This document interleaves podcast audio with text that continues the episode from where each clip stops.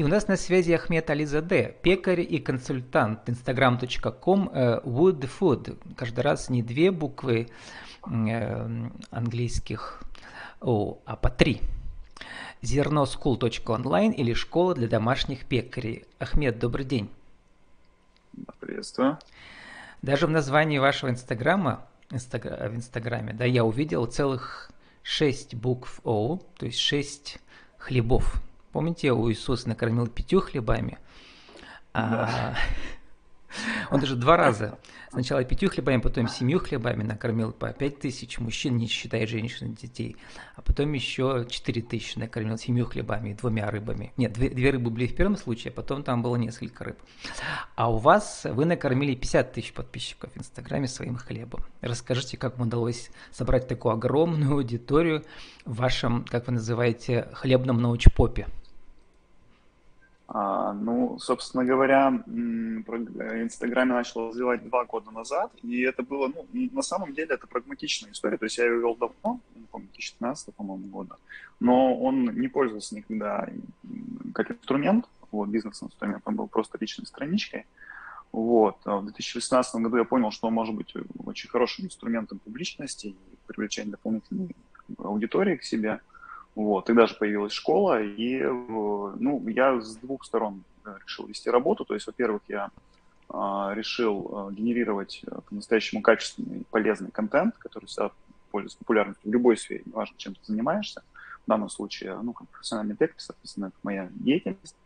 Вот. И второе, чем я пользовался, это продвижение. То есть я использовал инструмент таргета. Ну, то есть тут большая разница, да, не накрутки, а именно таргетинг. То есть я рекламировался на целевую аудиторию, вот. И, то есть, ну, повторюсь, двойная работа, во-первых, вложение в рекламу таргетированную, во-вторых, а, качество контента, которое я поддерживал, ну, как мне кажется, на должном уровне, с должной периодичностью, и это дало свои плоды.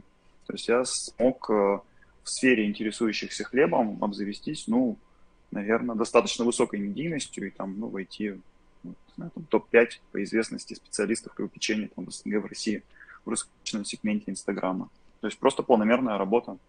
Вот. Как а нужно мне было... ваша ученица Марина Филатова у вас на сайте школы zernoschool.online. Э, от уровня пресловутой домохозяйки в декрете ты поднял меня на уровень личного бренда. Она к вам обращается на «ты». То есть это такая степень большого доверия. Или у вас такой демократизм с, учени... с ученицами? Ну, а, видите, дело в том, что как бы, ну, это естественное состояние любой воронки, которая расширяется. То есть, когда что-то начинается, неважно, какая-то компания, Макдональдс, я не знаю, что угодно, школа зерно, а, коммуникация с сотрудниками и с клиентами, она очень близкая. Да? То есть, ну, можно провести аналогию с пекарней у дома, где я являюсь сам собственником, сам каждое утро пеку хлеб, ко мне приходят 300 одних и тех же людей, они меня знают лично, я такой личный булочник. И, естественно, мы с ними выходим на такой достаточно близкий уровень контакта. Это как бы начало маленького бизнеса. Если мы начинаем превращаться во что-то крупное, у нас сеть пекарен, или как в данном случае у нас уже не 10 учеников, а 200 учеников, то происходит, естественно, отдаление. Учеников.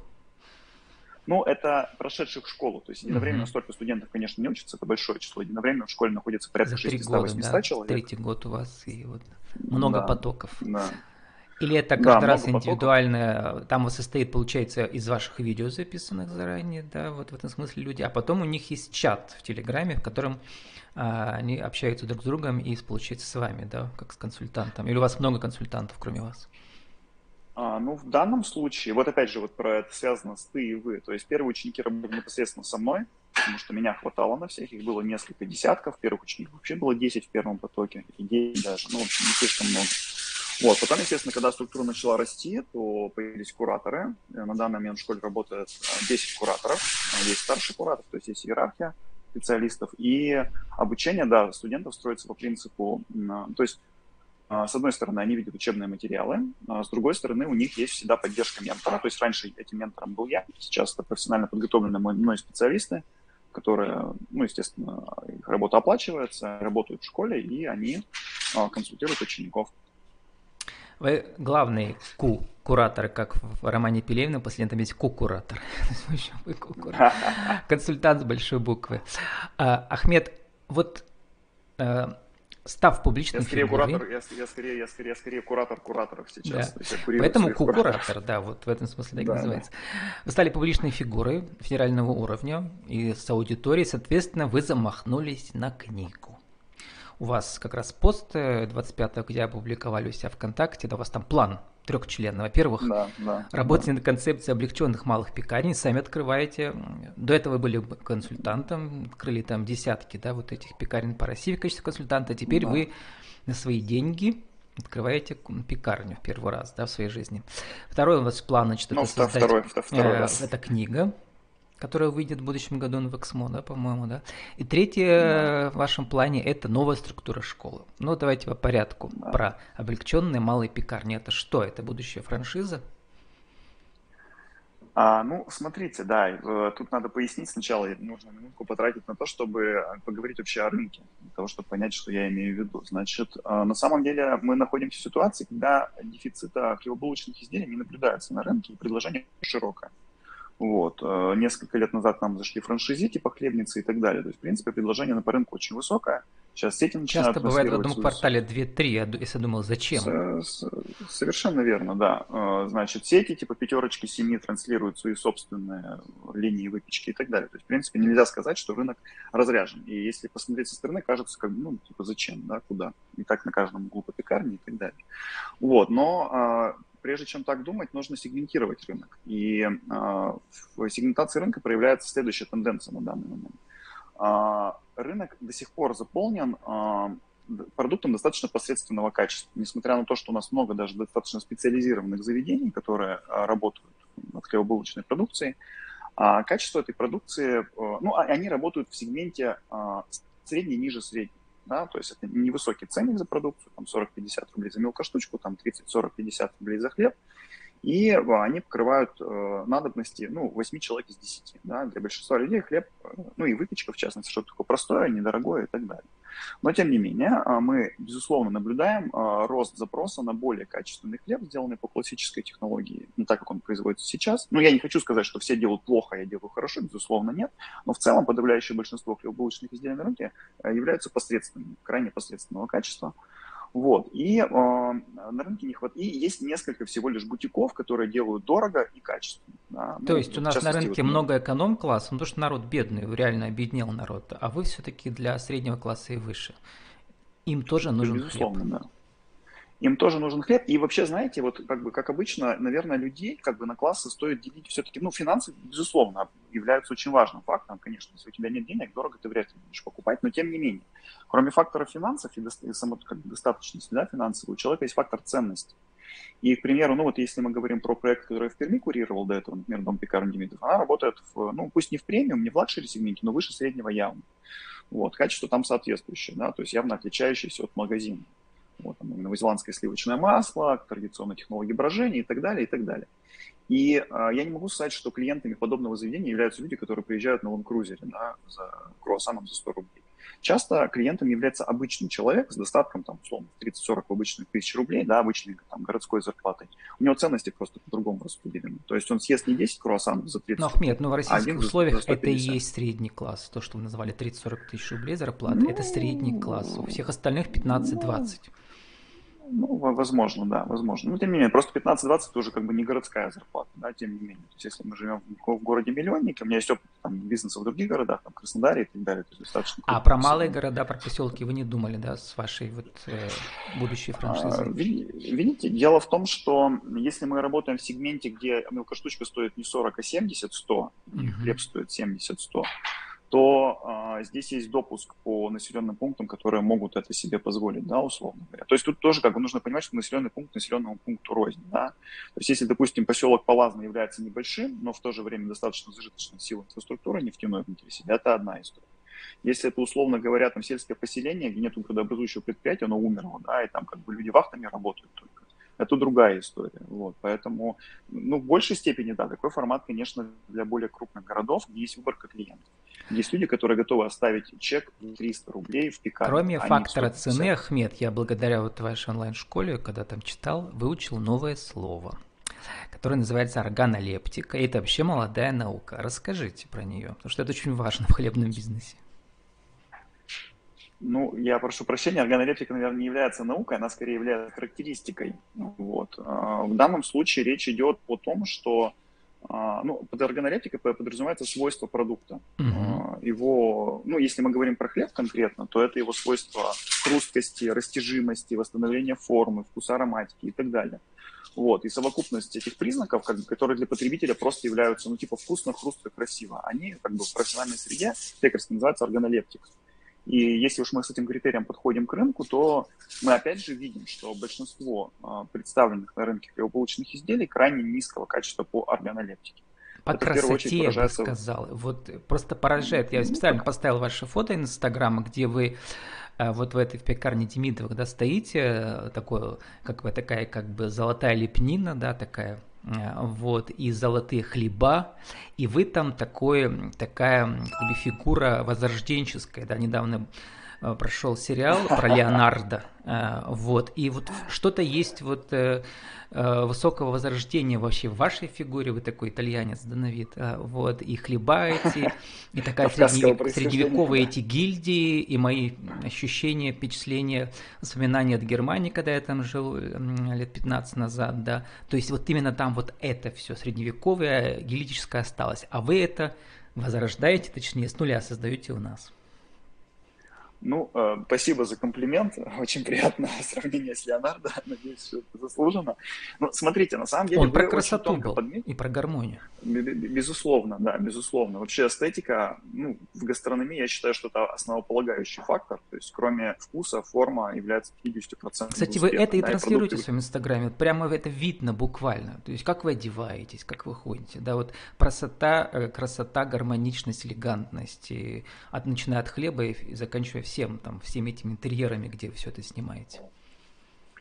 Да, спасибо. Я рад, что вы подметили это, что вы прочувствовали. В этом и есть посыл. То есть а, для меня, вот опять же, если мы говорим про ценность бизнеса, то есть любой бизнес должен обладать какими-то ценностями, да.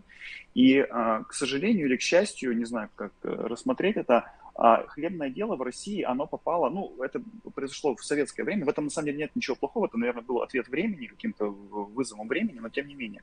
Гастрономия в Советском Союзе превратилась в довольно унитарную науку.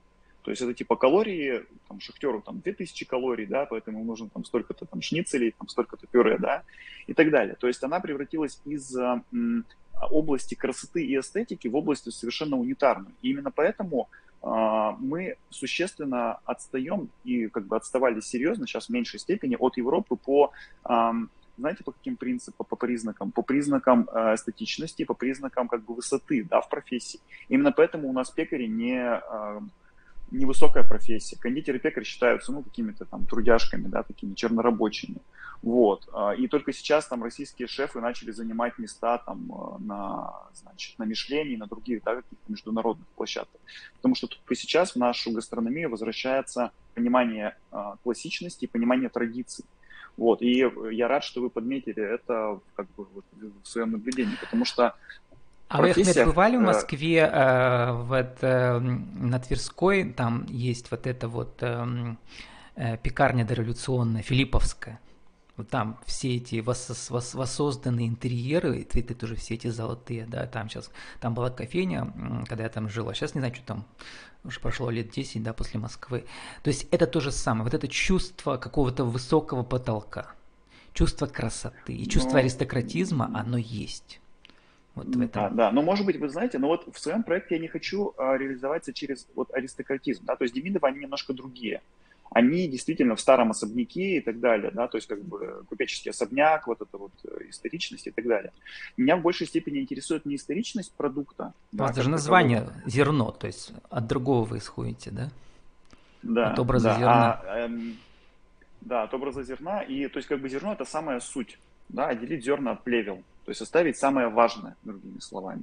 И самое важное в профессии пекаря – это вкус, красота и история его профессии. И мне хочется транслировать, что пекарь – это на самом деле высокий специалист, что пекарское дело имеет золотую цепочку мастеров, что у него есть своя история, свой язык.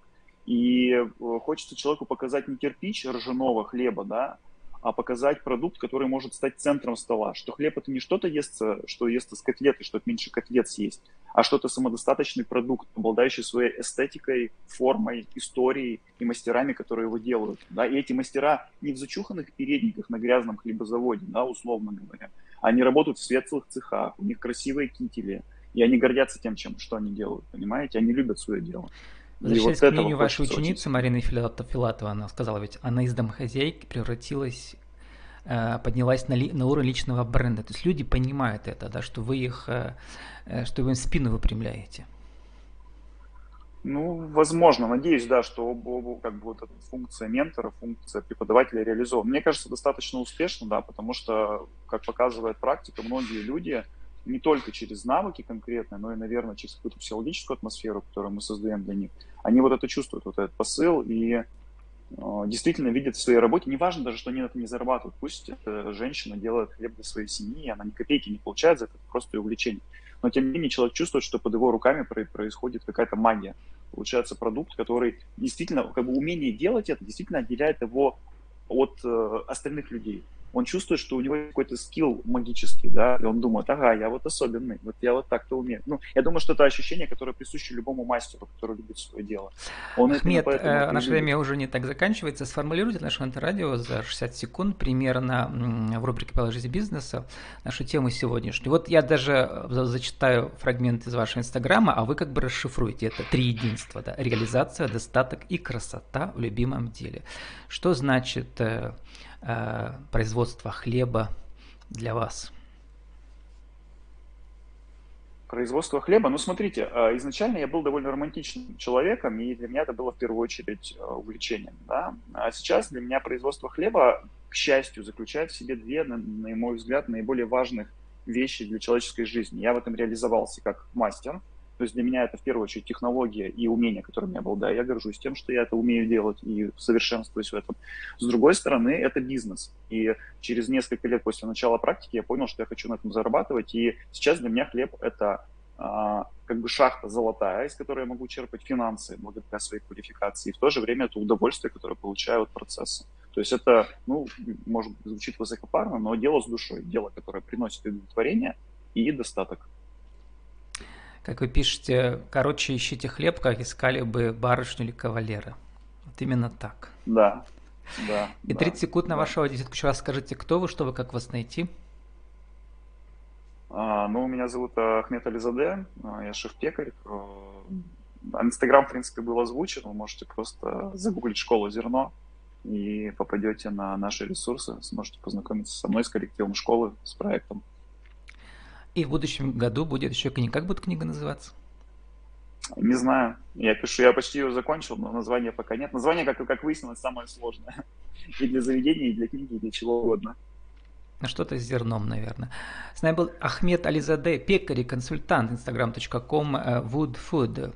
В, в обоих словах по три буквы О английских. Зерноскул.онлайн или школа для домашних пекарей. Ахмед, спасибо и удачи вам.